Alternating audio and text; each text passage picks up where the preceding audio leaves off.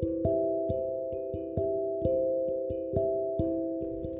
voluntad es buena, agradable y perfecta, y tú quieres que tengamos sanidad divina sobre nuestras vidas. Romanos 12:2.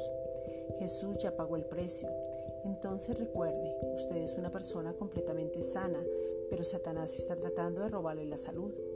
Ya tienes salud divina y ahora te pedimos, Padre, en el nombre de Jesucristo, que nos dé sabiduría para vivir una vida saludable. Santiago 1.5. Y que aprendamos a cuidar el cuerpo en su totalidad porque somos templo del Espíritu Santo.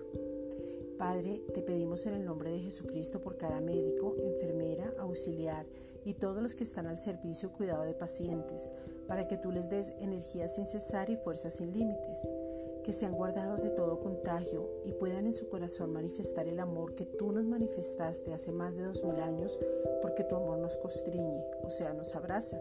Segunda de Corintios 5:14. Padre, te pedimos en el nombre de Jesucristo que les dé sabiduría que viene de lo alto. Santiago 3:17. Que no se vuelvan casuales, sino que por el contrario estén atentos. Alumbra los ojos de sus corazones para que puedan ver.